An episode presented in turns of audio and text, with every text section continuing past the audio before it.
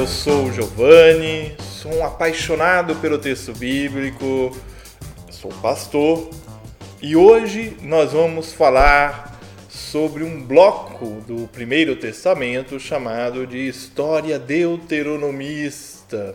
Se inicia com o livro de Josué.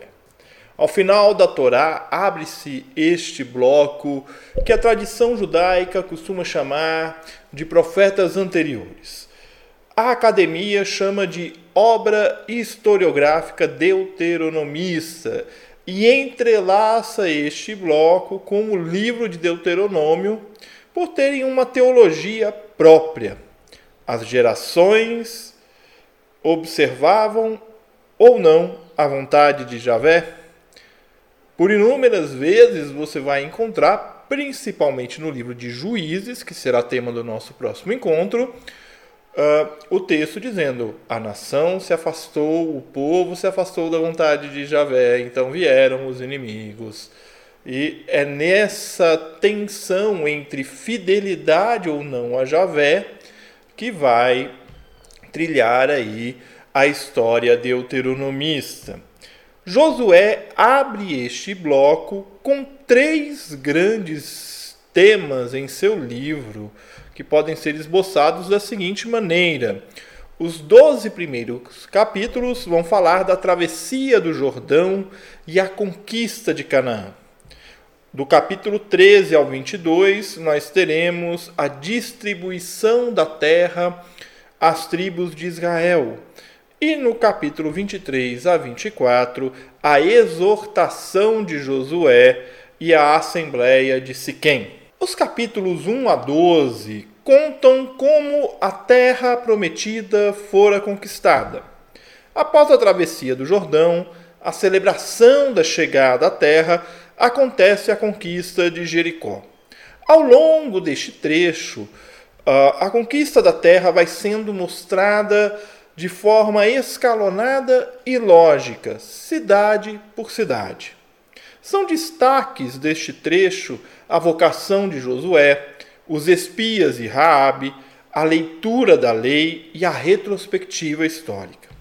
Nos capítulos 13 a 22, nós temos a importante divisão da terra entre as tribos.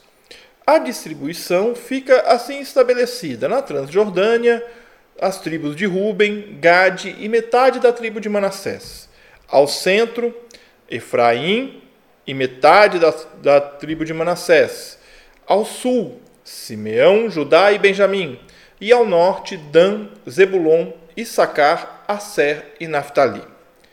Tradicionalmente, as tribos remontam aos doze filhos de Jacó: Ruben, Simeão, Levi, Judá, Issacar, Zebulon, Dan, Naphtali, Gade, Asser, José, Benjamim.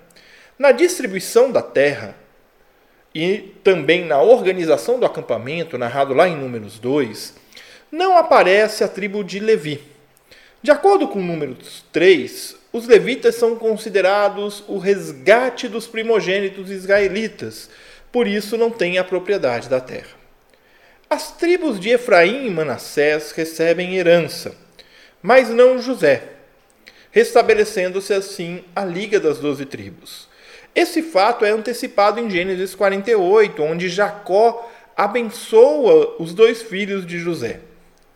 Em Josué 16, 17, Efraim e Manassés são consideradas tribos com direito à herança. Na bênção de Moisés, registrada em Deuteronômio 33, é José que está na lista. Em Números 2, somente Efraim e Manassés. A tradição, portanto, não é uniforme, o que nos leva a pensar o número 12 de tribos se é um fato ou uma construção posterior na história do povo de Deus. Nós não temos essa resposta, mas eu espero que o nosso encontro de hoje te motive a estudar e ler o livro de Josué. E nós continuamos juntos aprendendo com Jesus a leveza de viver. Um grande abraço. Você ouviu o podcast Café com Alecrim. Eu sou Giovanni Alecrim, pastor da Igreja Presbiteriana Independente do Brasil, e um apaixonado pelo texto bíblico e eu convido você a conhecer melhor os meus conteúdos em giovannialecrim.com.br. Um grande abraço e seguimos juntos, aprendendo com Jesus a leveza de viver.